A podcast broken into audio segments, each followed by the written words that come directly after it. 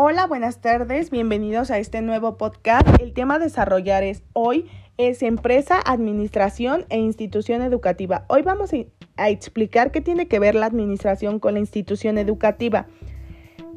Eh, la administración son importantes los procesos de planificación, gestión y seguimiento y evaluación. La evaluación es el control.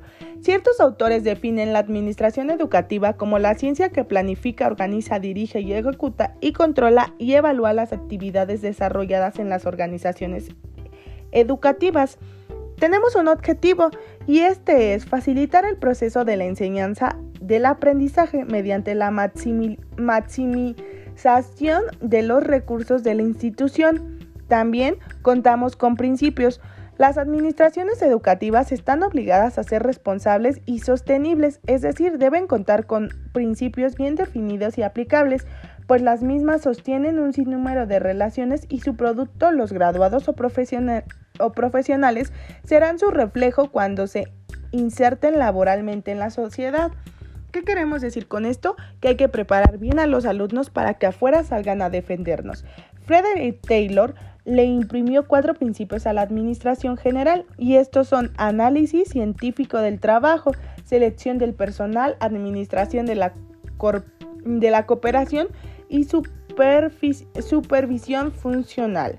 Eh, alguien más que imprimió eh, principios fue The United Nations Global Company que habla de seis principios. El primero se trata de desarrollar las capacidades de los alumnos para que sean los futuros generadores.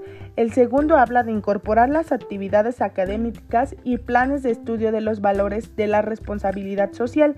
El tercero habla de crear marcos educativos. Cuarto, comprometerse, el más importante, eh, el quinto es interactuar con los directores de las corporaciones empresariales.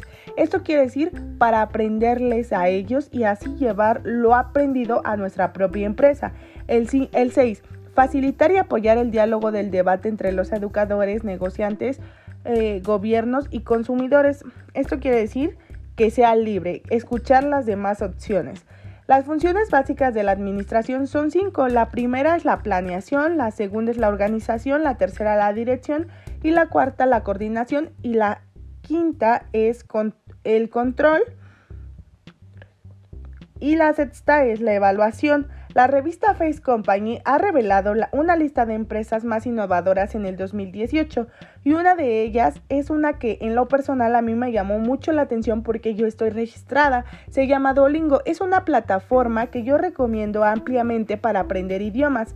Eh, voy a leer esta descripción. Duolingo. Plataforma de aprendizaje de idiomas. Ofrece cursos de 68 lenguas distintos en un sitio web y aplicación.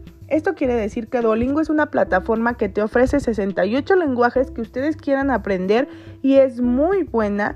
Como les digo, yo estoy registrada, la recomiendo ampliamente para desarrollar los conocimientos y lo mejor es gratis por un tiempo y ya después tú pagas. En este caso yo aprendo inglés y este ya después si no eh, va por, por bloques y ya este, después tú vas pagando para, eh, para aprender mejor. Y pues bueno, eso fue todo. Agradezco de antemano eh, a quien nos está escuchando y espero que les guste este podcast.